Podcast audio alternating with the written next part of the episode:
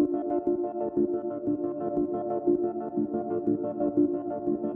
Em Dano Colateral, a intervenção dos militares na segurança pública, a jornalista Natália Viana conta a história dos civis mortos pelas Forças Armadas na última década em GLOs, as operações de garantia da lei e da ordem. O caso com maior repercussão foi, sem dúvida, o assassinato do músico Evaldo dos Santos e do catador Luciano Macedo em 2019, pouco depois do fim da intervenção federal no Rio de Janeiro. Evaldo ia com a família para um chá de bebê, até o carro ser alvejado por mais de 60 tiros de fuzil. A Natália, que é fundadora e diretora executiva da Agência Pública de Jornalismo Investigativo, mostra que esse não foi um evento isolado. Pelo menos 35 pessoas foram mortas em situações semelhantes, e, de acordo com ela, há um padrão de não investigar e não punir os militares envolvidos nessas mortes. Na nossa conversa, ela discutiu as consequências do uso cada vez mais frequente das Forças Armadas em ações de segurança pública no Brasil, principalmente depois da participação do país na missão de paz da ONU no Haiti.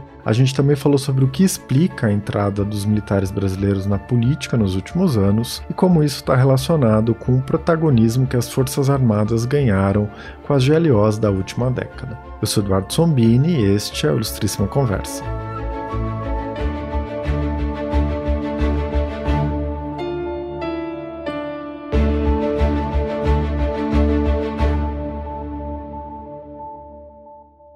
Natália, obrigado por participar do podcast.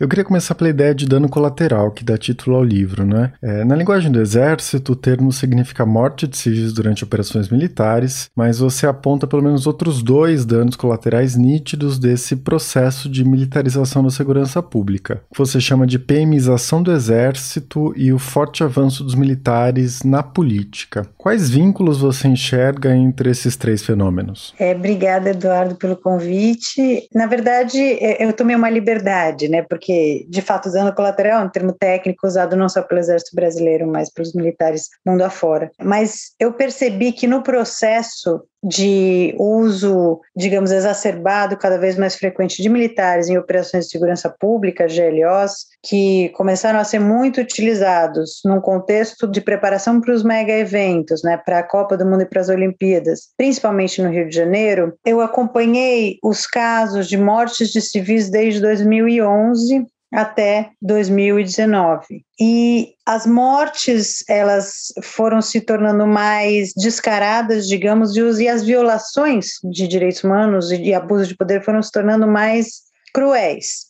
É, isso é o que eu chamei de PMização do Exército. O Exército, o, o, o, contingente que é empregado em GLOs é um contingente que varia muito, porque são os soldados e cabos temporários. Os temporários podem ficar até sete anos e depois eles saem. É, então, não é que essas pessoas elas foram formadas e se, se tornaram, digamos, maus soldados, elas saem do Exército, mas houve uma liberalização, isso se vê muito claro lá para 2019, 2018, quando há a intervenção federal no Rio de Janeiro, houve uma liberalização liberalização do que se podia fazer. É, então, você há uma série de violações de direitos humanos que não aconteciam, então, desde invasão de casas, espancamentos. Em 2018, há um caso seríssimo, que é um caso de tortura, né, bem documentado e que, inclusive, foi publicado pelo, pelo Globo, pelo Extra, né, por causa do, do jornalista Rafael Soares, tortura dentro da Vila Militar. Isso é uma coisa que não se tinha notícia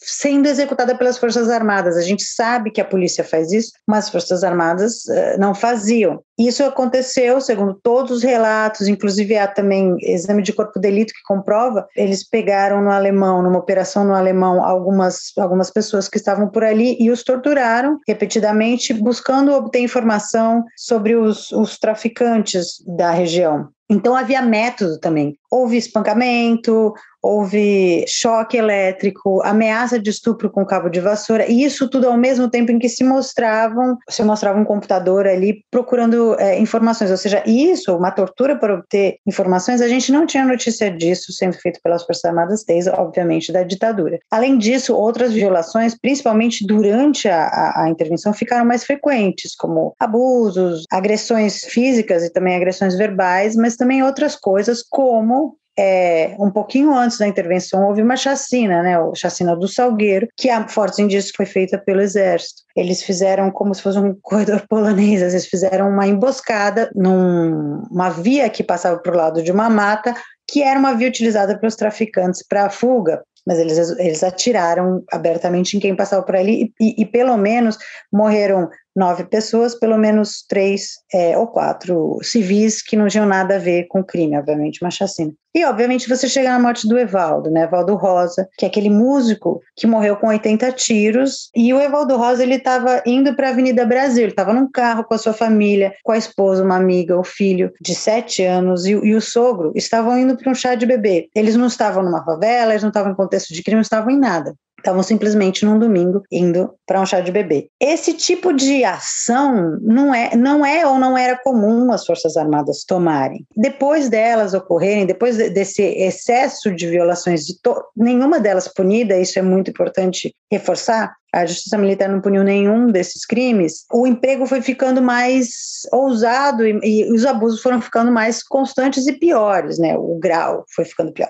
Então é isso que eu chamo de PMização do exército. Os próprios comandantes eh, reclamam do uso do emprego de exército em GLO, dizem que exército não é feito para GLO, não são treinados para isso, são treinados para combate e temem justamente esse risco de PMização. Que eu estou alegando no livro é que isso aconteceu em certo grau, tanto que você olha, as violações elas foram piorando. E a outra questão é que, assim, é, não necessariamente tenha sido um grande plano, mas ocorreu é, nessa semana o, o, general Heleno, que é ministro-chefe do GSI, Gabinete de Segurança Institucional, deu uma entrevista que também seguia exatamente nessa mesma linha. É, à medida que os militares foram ocupando mais o, o espaço público, no caso, o espaço da segurança pública, e ganhando mais espaço na mídia e poder de barganha com os poderes, principalmente o poder federal, Federal, houve dois avanços. O primeiro foi a, a mudança, o lobby por mudanças de leis. Então, em 2017, houve uma mudança seríssima feita pelo governo Temer que todas as mortes de civis, dolosas ou não dolosas, vão ser julgadas por militares, né, são julgadas pela justiça militar. Isso acabou efetivamente com a supervisão do poder civil, da, da, da justiça civil sobre ações militares aqui no Brasil. E, ao mesmo tempo, eles foram ganhando espaço. Então, você tem a AGU, por exemplo, a, a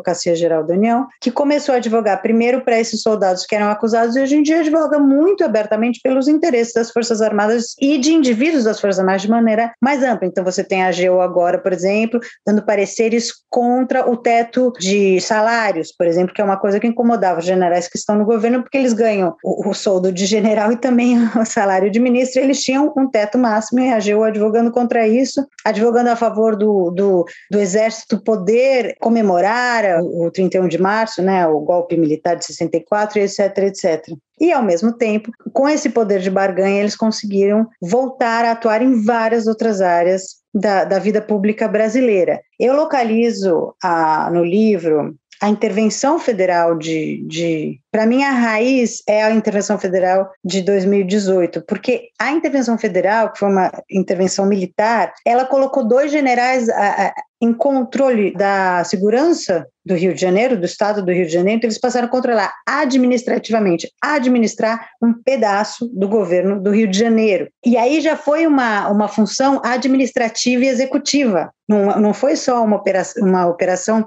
de segurança na base, que houve também, houve 230 operações do Exército naquele ano, no Rio de Janeiro, no estado do Rio de Janeiro inteiro mas eles entraram com tudo ali no, no, no, num pedação ali da, do ramo executivo, né, do, do governo estadual. E, ao mesmo tempo, isso foi usado muito claramente pelo governo Temer para lhe dar respaldo. Então, também já houve a função do respaldo político das Forças Armadas. Naquele mesmo ano, sempre vale lembrar, foi o ano em que houve o tweet do general Vilas Boas ameaçando o, o Supremo Tribunal Federal se não mantivesse né, o ex-presidente Lula preso. E, ao mesmo tempo, os generais se engajando muito claramente na campanha de Jair Bolsonaro, tanto os generais elaborando o plano de governo quanto realmente se engajando. Em 2018, por exemplo, é, todos os candidatos à presidência foram falar com o general Vilas Boas, que era o, o, o comandante do Exército, uma coisa que também não acontecia antes. E o Jair Bolsonaro foi três vezes, e, e o, Vilas Boas deu sua bênção muito claramente ao, ao governo Jair Bolsonaro.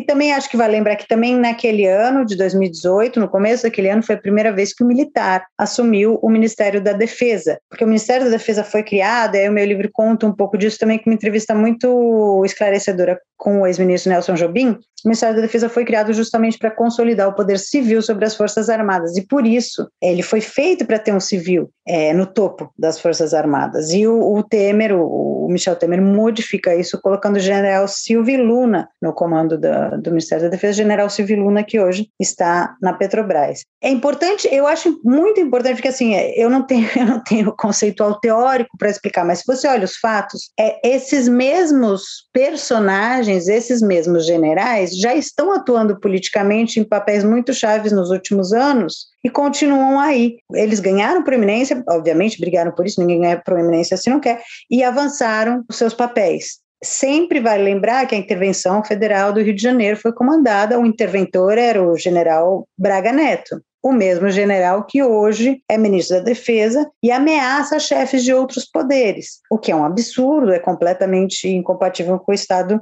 de Direito democrático. Mas talvez já fosse incompatível com o Estado de Direito você ter uma intervenção federal num, num Estado comandado por um militar. Certo. Você está dando bastante ênfase à intervenção federal de 2018 no Rio de Janeiro, né? Eu queria que a gente voltasse um pouco no tempo. Tem um outro evento que é sempre apontado como um marco dessa trajetória das operações de GLO, que é a experiência no Haiti. Então, as GLOs já existiam antes, né? Elas foram usadas sem muita parcimônia pelo FHC, por exemplo, mas o Haiti parece que é um ponto de virada, né?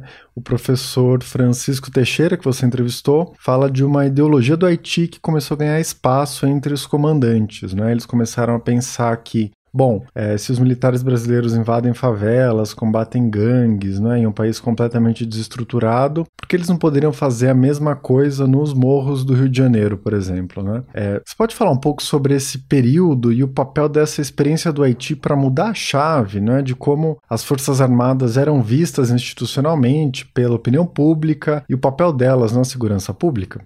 Claro, na verdade, entre o, o, governo de Fernando Henrique e de Lula, houve uma mudança de percepção e uma profissionalização muito grande da GLOs. Né? Durante o governo de Fernando Henrique, houve algumas operações, houve operações em relação a, a greves né, de, de, policiais, etc., e também houve operações, o que o Nelson Jumbi chama de uma bagunça, como foi a Operação Carioca, por exemplo, e também dignatários e, enfim, a Rio 92. O Nelson Jobim me diz que ele é, resolveu organizar e estabelecer um procedimento mais claro, procedimentos mais claros de como seriam as GLOs, porque ele acredita que a, o artigo 142 da Constituição é, determina que o Exército, as Forças Armadas servem também para a garantia da lei e da ordem, ou seja, para garantir a lei e a ordem internamente no país, o que não é comum que Forças Armadas façam e menos comum ainda que esteja na Constituição. Tem outros países que empregam as Forças Armadas com tanta intensidade quanto o Brasil? Ah, emprega. O, a, o México, por exemplo, né?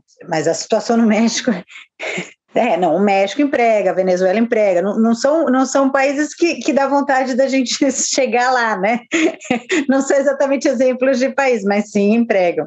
O Brasil não é único nisso. É, a Colômbia também, né? Mas obviamente a Colômbia estava em guerra civil. Mas durante o, o, Ministério da Defesa de Nelson Jobim, e aí com o ministro Celso Amorim como, como chanceler, né, como é, ministro de Itamaraty, o principal emprego das Forças Armadas foi no Haiti. E isso fazia parte de uma visão que, inclusive, o professor Francisco Teixeira explica, né, eu concordo com ele, de dar um, um sentido para as nossas Forças Armadas. Então, a ideia era que as nossas Forças Armadas passariam a atuar muito em operações de paz. A questão é que, durante 13 anos, os, os soldados e os comandantes que foram para o Haiti ficaram muito marcados pela, pela situação do Haiti, passaram a elaborar uma, uma estratégia é, e uma ideologia própria de que isso poderia sim ser usado no Brasil. Naquela época, eu cheguei a entrevistar o próprio general Heleno, que me disse já naquela época que sim, que podemos, eh, que, que, é, um, que é uma escola para a gente usar aqui no Brasil, mas o próprio Nelson Jubim falava isso. E depois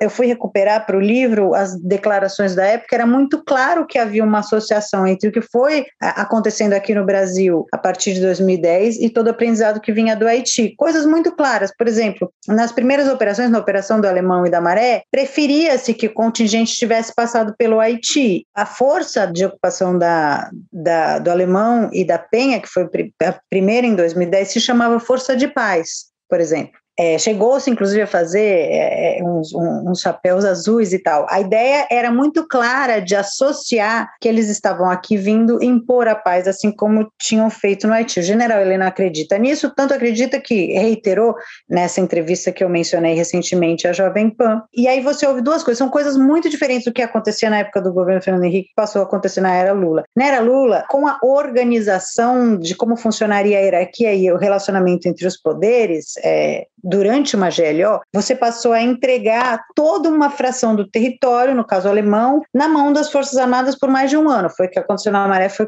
aconteceu no, no alemão. E naquele pedaço, a, a, a, os militares eles eram superiores à polícia, inclusive. Então era como se fosse uma mini intervenção num pedaço específico do território. Isso foi se desenvolvendo e isso foi também influenciando a própria força, as, o próprio exército. Então, por mais que os generais digam e dissessem, ah, a gente não gosta de fazer essa atuação, criou-se um centro que é especializado em treinamento para GLO em Campinas, criou-se doutrinas, criou-se é, táticas, aperfeiçoou-se o, o uso do nosso exército para isso. Não é à toa, e aí eu volto a dizer, não tenho, não tenho a explicação sociológica para isso, mas não é à toa que numa força que é de homens armados, que é feita para intervenções militares, os comandantes bem-sucedidos dessas ações começassem a ganhar mais respeito pelos seus pares e subir na carreira. Não é à toa que são eles que hoje em dia estão aí nesses cargos chaves do governo. Não é à toa que essa progressão aconteceu tendo muito com base GLO. Talvez se o Brasil estivesse lutando uma guerra, seria, seria né, quem se destacasse nessa guerra, de uma guerra de fato, teria chegado às posições de mando, mas não foi. Foi quem se. Hoje em dia, eu acho, eu acho super legal lembrar isso, importante, dos nove comandantes vivos do Haiti, comandantes de toda a MINUSTA, seis é, passaram por cargos muito relevantes durante o governo Bolsonaro. Esse, desses seis, obviamente, o general Helena é grande, o grande expoente porque ele foi o primeiro comandante do Haiti, ele foi o comandante que enfrentou as batalhas mais duras, porque foram batalhas nas favelas mesmo, inclusive há denúncias de mais de 60 mortos numa batalha em Cité Soleil, etc. E ele, de novo, nessa entrevista recente, diz que o nosso exército está mais preparado para garantir a lei e a ordem do que para uma defesa externa. Ele diz, de fato, se formos atacados, não estamos tão preparados, mas com certeza estamos preparados para garantir a lei e a ordem, e também disse que o exército Exército pode sim exercer o poder moderador contra o Judiciário, se o Judiciário abusar do seu poder. Então, assim, é uma visão muito clara do general Heleno, não estou falando que é de todo o Exército, de para que serve o Exército. É para atuar internamente e impor a ordem quando for o caso. Eu queria que a gente continuasse nesse ponto, não é? Porque tem esses dois braços, digamos, que sempre aparecem nas análises. É, o primeiro diz que os militares tomaram gosto pelo protagonismo, né? Por administrar a máquina do Estado. É, isso, obviamente, vem com controle de recursos, etc. Isso teria vindo com Haiti, as GLOs dos mega-eventos, a ocupação das favelas. E aí foi meio que um processo natural, entre aspas, né? Que eles foram estendendo os seus tentáculos para outras áreas. Outros analistas preferem enfatizar o descaso do poder civil, né? essa ideia de que os governos civis nunca implementaram políticas de segurança pública de fato e que era muito cômodo para eles né? que durante alguma crise eles chamassem o exército. E aí tem queixas públicas né? dos militares dizendo: bom, a gente está virando o posto Ipiranga, né? meio que o pau para toda obra de todos os problemas que aparecem, é, eles são escalados para resolver. Como essas duas dimensões se combinam? Né? Você acha que teve um casamento de interesses? É, era cômodo para os governos civis recorrer ao exército e também o exército se acomodou a esse tipo de papel? Como você vê essa articulação? É, eu acho, eu acho que é uma bobagem contrapor as duas coisas, né? Porque a história ela se dá com pressões e contrapressões. Se não fosse uma geração, e aí eu localizo muito forte na, no alto comando do, do general Vilas Boas e dos generais que estavam no alto comando naquela época. Se não houvesse uma geração que decidiu interferir politicamente e decidiu muito claramente, e o tweet do Vilas Boas é, é um exemplo claro disso, a gente não estaria onde está. Não era, não precisava. Ah, porque os civis não sabem lidar com a crise. Bom, tampouco é papel dos militares. Por um lado, por outro, de fato, os poderes civis, que são vários, não exerceram, digamos, o seu poder é, de, de submeter as Forças Armadas da maneira que poderia ter exercido. Na relação, por exemplo, com os governos, com as presidências, houve momentos de altos e baixos, né? Você teve um momento, por exemplo, em que o, o Lula demitiu o, o Viegas por conta de um pronunciamento em relação ao Herzog, cedeu aos militares. Você teve, por outro lado, a proibição do general Heleno, quando estava indo para a reserva, de fazer um discurso sobre, é, laudando a, a ditadura militar. E isso foi uma determinação do Nelson Jobim. Você teve conflitos com a Dilma, em que houve vários momentos em que a Dilma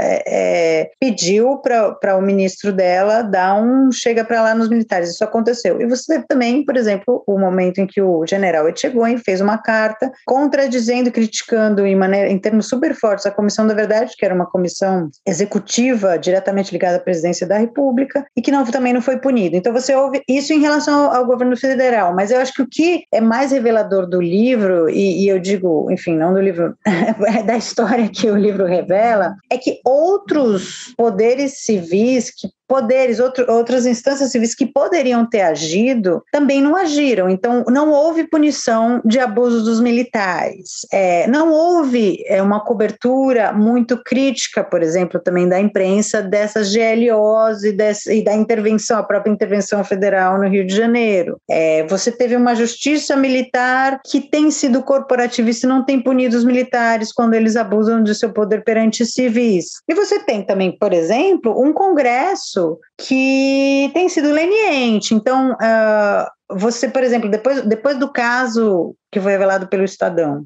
em que o general Braga Neto é, ameaçou uh, que não haveria eleições, o papel do Congresso é, é, é, convocar imediatamente. O Congresso tem esse poder e não o faz. Agora fez, né? Depois de, depois de duas semanas de. Mas, mas o Congresso, o Poder Legislativo, até o Judiciário sempre foram muito lenientes com os militares. Eu acho que houve os dois lados. Mas, de novo, houve uma oportunidade e um grupo se aproveitou dela. Isso é muito importante porque não dá para você, é, não dá para você lavar as mãos e dizer não, foram foram os civis que nos chamaram e acabou de repente quando a gente viu já estávamos no governo, porque é uma visão bastante hipócrita da realidade, né? Sim, e tem a entrevista, né, com o general Etgoyen, que é uma das mais reveladoras do livro, é super interessante, e ele diz abertamente que essa altura a gente já sabe, não é, que essa volta dos militares à política, comandada pelo general Vilas Boas, não é, é tem esse tweet dele como grande símbolo, né, que essa volta foi discutida, foi acordada pelos comandantes do exército e que era uma estratégia clara, não, é, não foi uma coisa que aconteceu no calor do momento,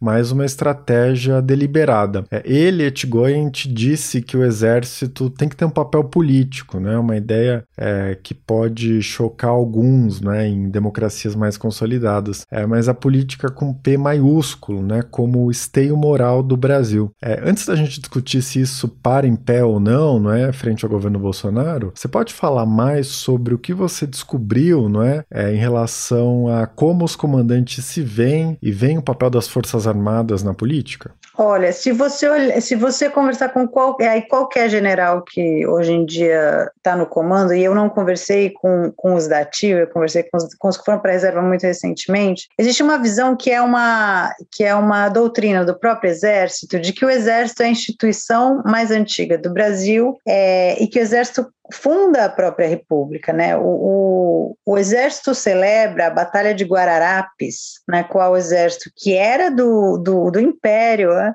expulsou os holandeses lá em Pernambuco como um momento fundacional da nossa nação. E o Exército esquece de falar que, enfim, é, era uma, era uma, era uma, era um império, né? Era uma monarquia. E depois o exército, obviamente, que, que dá o golpe que, que leva à república. Então, há uma visão, há uma doutrina no exército brasileiro, na, nas Forças Armadas, é mais o exército, que é ele que estabiliza a nação, que é ele que mantém a nossa república. E isso eu acho que é todos eles concordam nisso, tanto eles quanto os generais que trabalharam pela redemocratização, pela abertura lenta, gradual e segura, quanto o general Leônidas Pires, que era o ministro do Exército de Sarney. E é por isso que para o general Leônidas era tão importante manter a garantia da lei e da ordem, porque em último, em último caso, quem pode segurar essa nação, que é grande territorialmente, tem seus desafios geopolíticos óbvios, porque a gente faz fronteira com dois países, porque é, é, é praticamente toda a América do Sul territorialmente é o Brasil, tem a Amazônia, etc, etc. É, mas quem segura isso aqui é, é, é o Exército. E aí você tem visões, você tem maneiras de explicar isso, né? Uh, a, a, visão do, do Etchegon é que a política com P maiúsculo é que a instituição, é, é, o Exército é a única instituição que pensa o Estado, que pensa a nação, conhecemos o Brasil de norte a sul, estamos em todas as partes, etc, etc. E a política com P minúsculo seria a política de partidos, seria a política de se engajar por um governo ou outro. É, de fato, a gente tem no Brasil um, uma política que é muito transitória, né? Você tem um governo de Dilma Rousseff, depois Temer, depois Bolsonaro, cada um fazendo uma coisa completamente diferente. Mas isso não significa que o esteio moral da nação seja o exército. A conversa deles é, e, e é, o que ele me diz é que a partir de 2013, quando se revelou né, muito claramente que havia uma insatisfação, e é uma insatisfação que não é só brasileira, é uma insatisfação geracional, mundial, com as instituições, ele diz: vimos que havia uma insatisfação. A visão deles é que o povo brasileiro é conservador, e o povo brasileiro é conservador de fato, é, no que não significa ser de direita, mas é conservador nos costumes e nas tradições e tal. Eles diziam: percebíamos que havia uma crise tamanha que em algum momento a população iria buscar em alguma instituição onde estão os valores que são essenciais para a nação brasileira, os valores que, que são os valores mais brasileiros, né? os valores nacionais mais profundos. É, e sabíamos que o exército deveria ser o guardião desses valores morais. E eu já explico os valores morais, que foi, foi uma parte muito interessante da nossa entrevista. E ele diz: Nós só não sabíamos que seria tão rápido. Ou seja, havia uma visão de que o exército tinha que estar ali com uma postura política do que é o Brasil, e podendo dizer o que é o Brasil, e podendo dar uma resposta às pessoas que estavam vivendo uma crise institucional, inclusive identitária do Brasil muito profunda, e que o exército seria o lugar que responderia a essa questão. E aí eu pergunto para ele o que é, né? O que, mas, mas quais são? O que é, então quais são os valores é, do exército? Ele diz ah, disciplina, é, não corrupção, tudo que está ali no Código Militar. E eu digo mas, mas quais são os valores que estão se perdendo? E aí ele começa a dizer que eu fiquei bastante chocada com isso. Ele passa meia hora me explicando por que, que políticas identitárias não fazem o menor sentido. E foi muito interessante porque, para mim, me deixou muito claro que as políticas identitárias e, e, o avanço feminista, e aí, obviamente, o governo de Dilma Rousseff não foi só por ela ser presidente e se chamar de presidenta, foi o governo que mais teve mulheres em, em cargos de ministério.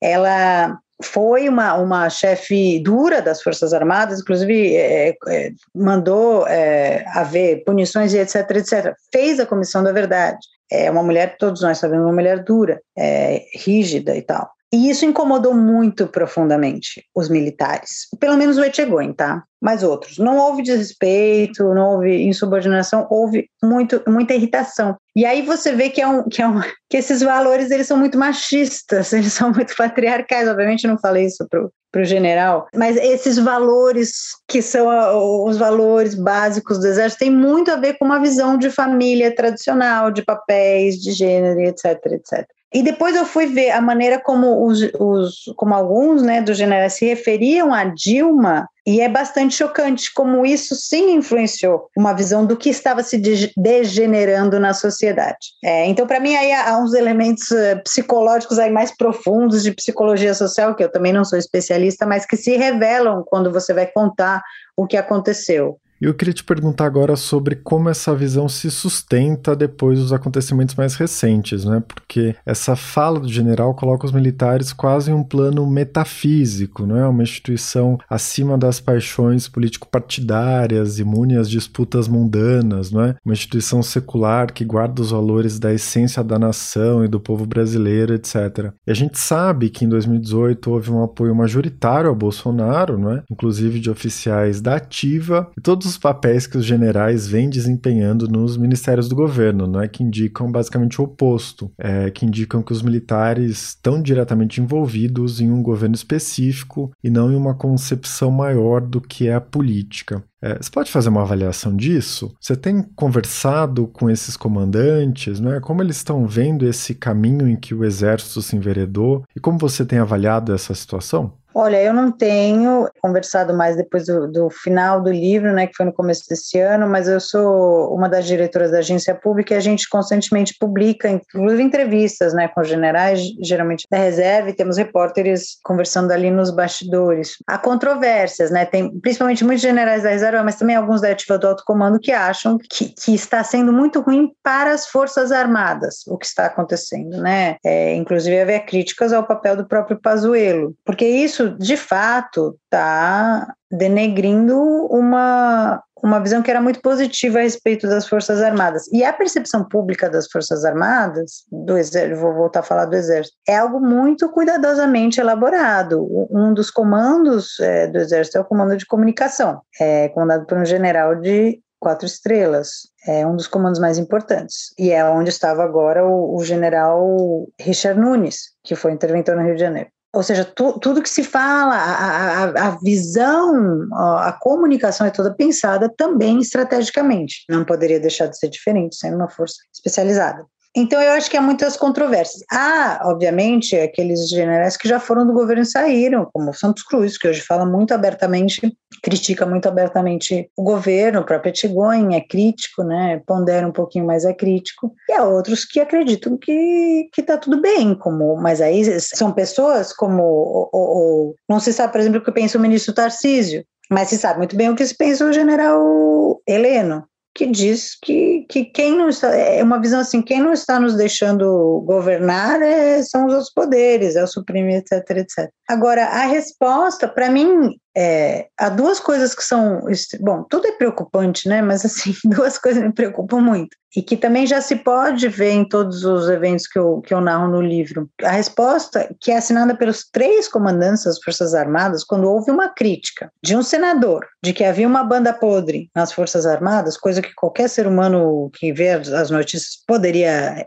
dizer, é, e uma resposta dura e cheia de adjetivos e, e também uh, ameaçadora e etc., aquilo é um grave problema. É um grave problema porque demonstra muito claramente a falta de respeito ao outro poder constitucional e a falta de a falta de auto de autoanálise, né? a falta de, de autocrítica das Forças Armadas, que é algo que já está muito claro ao longo do período do livro, que eu estudei no livro, porque quando eu comecei a fazer a pesquisa, eu tive muita, muito, muita colaboração, né? Em, isso era antes do Bolsonaro ser eleito, isso era em 2018. Muita colaboração por parte das Forças Armadas, do, do, do da imprensa das Forças Armadas, as lajes todas respondidas, é, e, e, pedi várias vezes uma entrevista com o general Vilas Boas, que na época era comandante do Exército. E eu passava para eles e, e contava: olha, isso está acontecendo, é preciso haver melhores processos institucionais para que isso não aconteça mais. O, a, a epígrafe, né, o, a frase ali que começa o livro é um alerta do próprio Vilas Boas.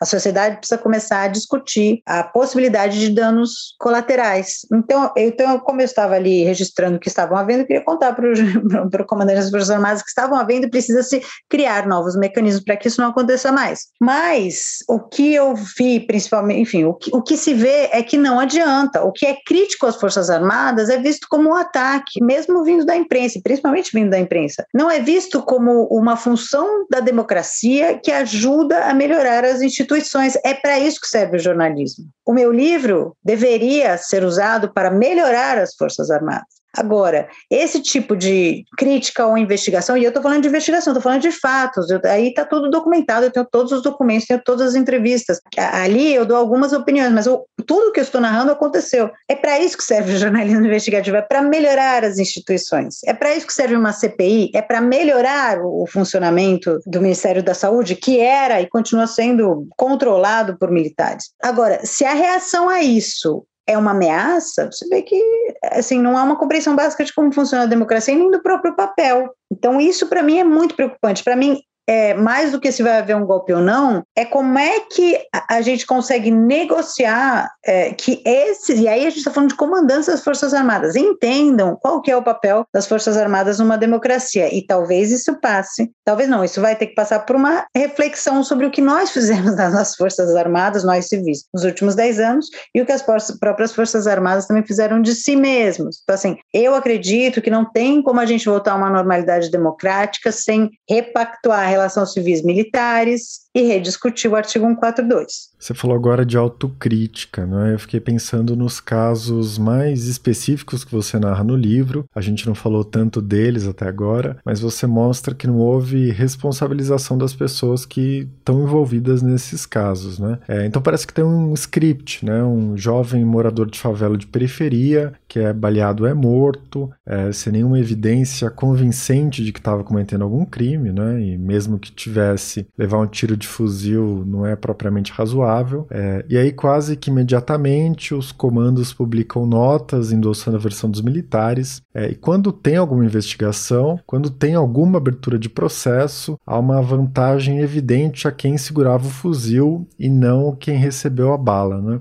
E, e raramente, também, desculpa, raramente uma, uma investigação ou penalização de quem era o superior, porque se a gente está falando de uma, de uma força extremamente hierarquizada, o superior é responsável se o, o soldado atira. Com certeza. E isso tudo passa pela justiça militar, que é quase uma desconhecida no Brasil, não é? A gente ouve falar muito pouco é, e que você investigou mais a fundo. É, eu queria pensando nessa coisa da autocrítica, não é? é? De como as instituições têm que ser transformadas e a necessidade de responsabilizar as pessoas pessoas, é, o que você descobriu da justiça militar que mais te chamou a atenção? Tem duas coisas que eu descobri que me surpreenderam na justiça militar. A primeira, eu fui muito, frequentei muito o primeiro, é, a primeira auditoria no Rio de Janeiro, fica na Ilha do Governador. A primeira coisa é que ali é, parece um, um, um departamento público qualquer, normal. É, inclusive, a grande maioria ali que trabalham são civis. Uma abertura muito grande. É, então, eu pude ir a todas as audiências que, que estava vendo, pude ver processos, e, e eles têm vontade muito grande de haver uma maior transparência para trazer mais visibilidade ao que é a justiça militar. Nesse processo, quando em 2017 o, a lei de Michel Temer levou todos os crimes dolosos para a justiça militar, aumentou muito o escopo, né, a jurisprudência da justiça militar. Não sei como está hoje, porque a maioria da minha pesquisa foi ali entre 2018 e 2019, no começo desse processo. É, então, a abertura, sinceramente, e, e, e a, a, boa relação com os jornalistas me surpreendeu. Ao mesmo tempo, me surpreendeu muito o corporativismo, mesmo de juízes civis. Então, tem uma passagem que não está no livro. Eu estava ali um dia e aí passou um dos juízes civis e eu comecei a perguntar para ele como é que ele veio parar na justiça militar e tal, e ele me disse assim: olha, a justiça militar é muito boa se você é um juiz, por exemplo, que gosta de, de, de justiça penal, mas não quer lidar com bandidos. O que é muito interessante, porque assim, um militar que comete um crime é um criminoso. Um militar que comete um crime é um criminoso igual a um criminoso que não é militar. Mas a visão do juiz é que, por ser militar, já não é criminoso, já não é bandido. E, ou também há diferença entre quem comete um crime e bandido. Porque bandido é quem, tá, é quem nasceu na favela, não é quem é um militar que comete um crime. E desculpa te interromper, né? Você disse que as funcionárias chamam todos os militares de meninos, né? Ah, os meninos que fizeram tal coisa e tal outra coisa, né? Exatamente. Então há uma visão de proteger os meninos muito grande. Por um lado. Por outro, há uma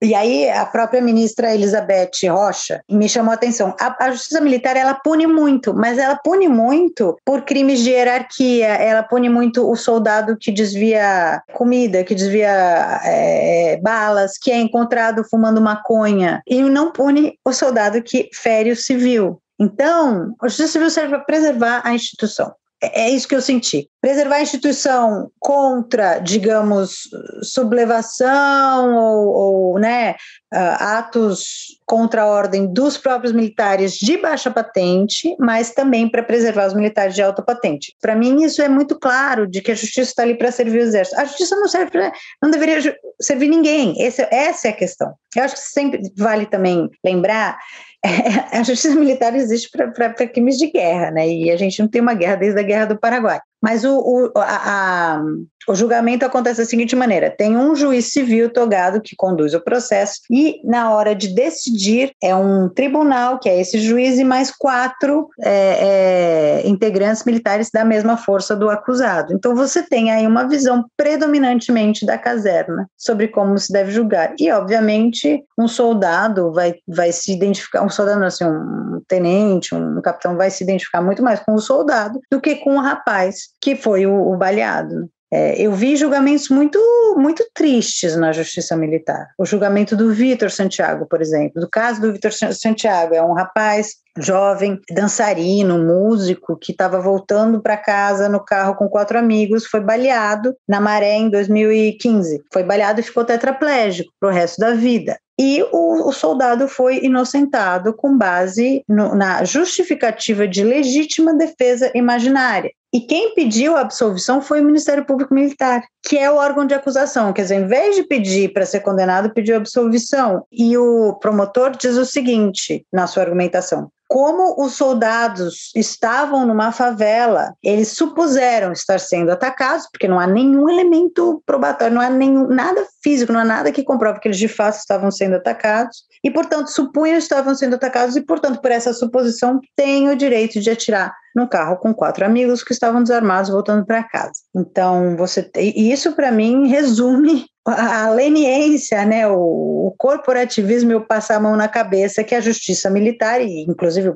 o Ministério Público Militar, como eles eh, veem e tratam os soldados. E um outro aspecto interessante do livro é que você narra a brutalidade a que essas vítimas foram sujeitas em todos esses casos, é, e você olha também para a precariedade dos soldados que estavam nessas situações, né? É, então você conta, por exemplo, a história de um soldado de Hortolândia, né, na periferia de Campinas, é, que viu a poucos metros de distância um colega do batalhão dele ser atingido por um tiro na cabeça e morrer, né? E aí você conta que ele não recebeu nenhuma ajuda psicológica, né? Foi mandado para casa e meio que deixado à própria sorte. É, o que você viu em relação a isso? Como os soldados estão sujeitos a esse tipo de tratamento? Eu, de novo, eu não sou especialista, eu sou jornalista, né? Eu estou narrando fatos que aconteceram e como as pessoas reagiram a eles e, de certa maneira, com isso conta um pouco da história recente do país. Me parece que o emprego,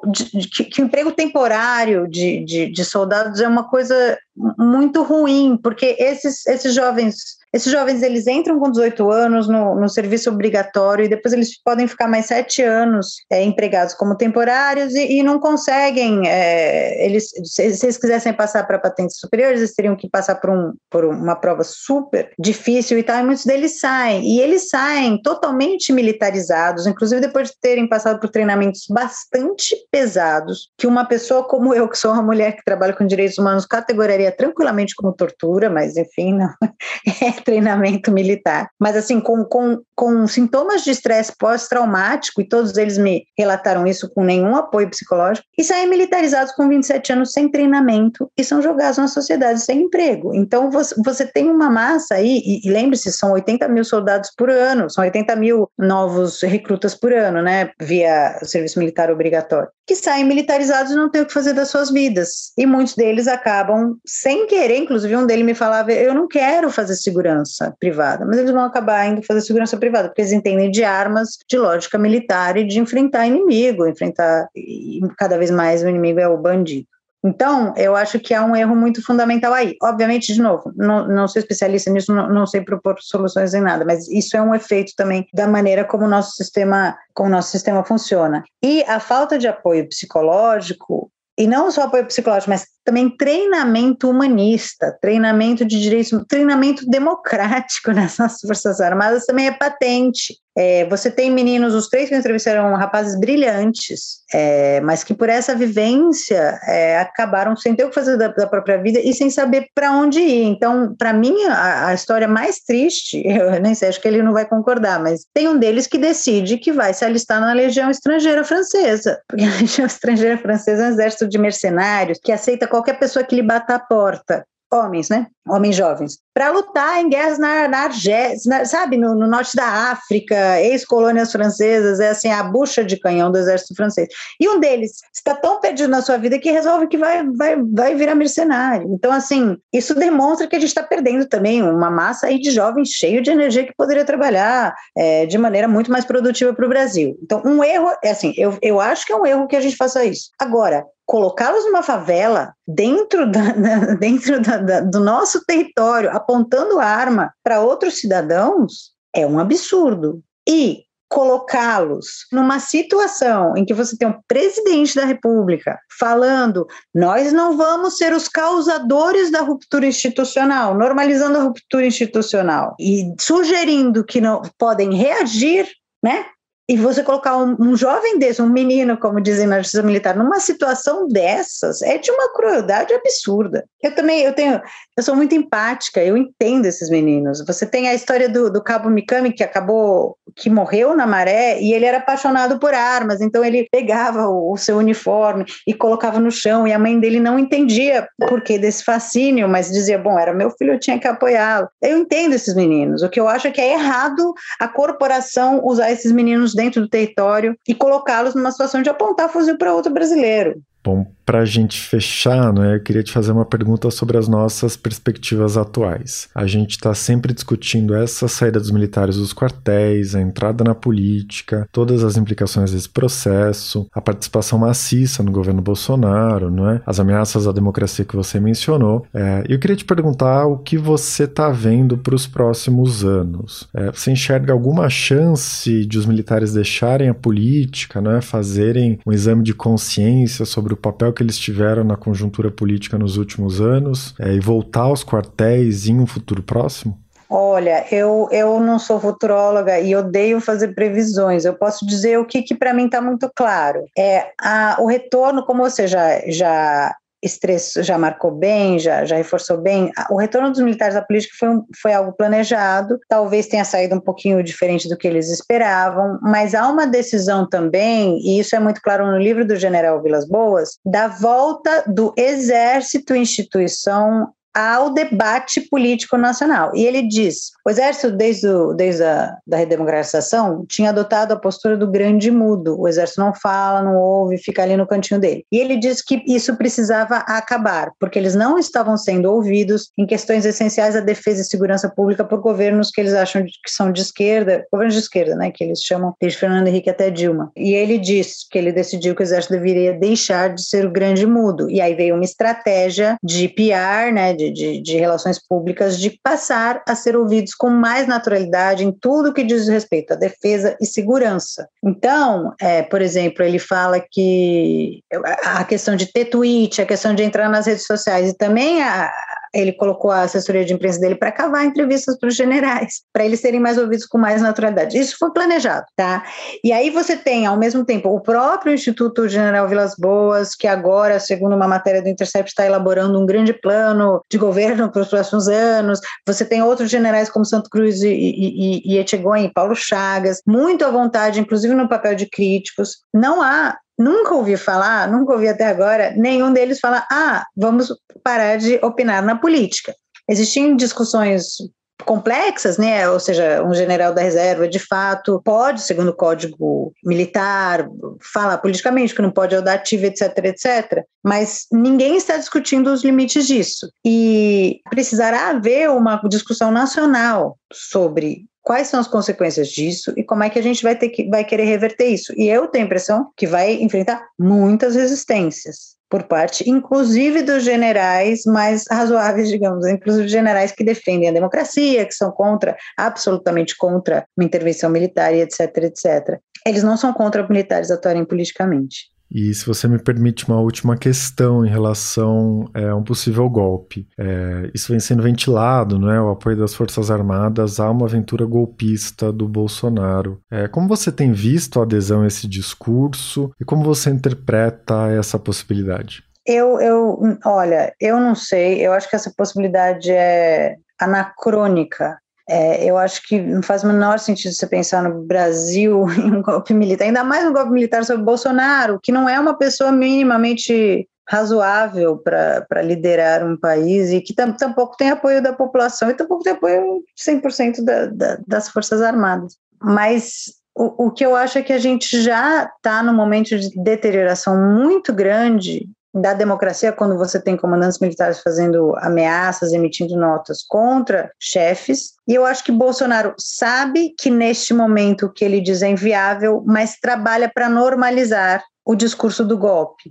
Esse é o problema. É um trabalho de normalização de quebra institucional é, que começa agora, mas vai até 2022, porque a gente sabe que muito dificilmente vai passar um impeachment. Em algum momento, é, vai haver uma tentativa de que isso vire um fato. E quando isso virar um fato, já não será uma surpresa tão grande. Então, assim, um, um, movimento muito semelhante aconteceu com o impeachment de Dilma Rousseff, que foi um impeachment muito questionável, porque não havia crime, enfim, uma, uma pataquada ali é, administrativa para tirar uma presidente eleita, mas que foi um processo lento e que foi se normalizando. Então, esse, para mim, é essa a estratégia, normalizar. E quando o, o, o, o presidente Bolsonaro vai num, num, num, na Operação Formosa e diz, não somos nós que causamos, traz o léxico, traz o, o termo quebra institucional para o dia a dia, isso ele já conseguiu, nós estamos o tempo inteiro discutindo golpe, ele já ganhou bastante, porque quando houver uma tentativa, não vai, a reação já vai ser: ah, pois é, estávamos falando sobre isso, entende? Então, para mim, o, o, o, perigo é muito grande. Não, não necessariamente que as Forças Armadas vão fazer isso, mas a gente já está se acostumando a essa possibilidade numa sociedade democrática. Isso é muito, muito sério. Natália, queria te dar os parabéns pelo seu trabalho, pelo ótimo livro e agradecer muito a sua participação.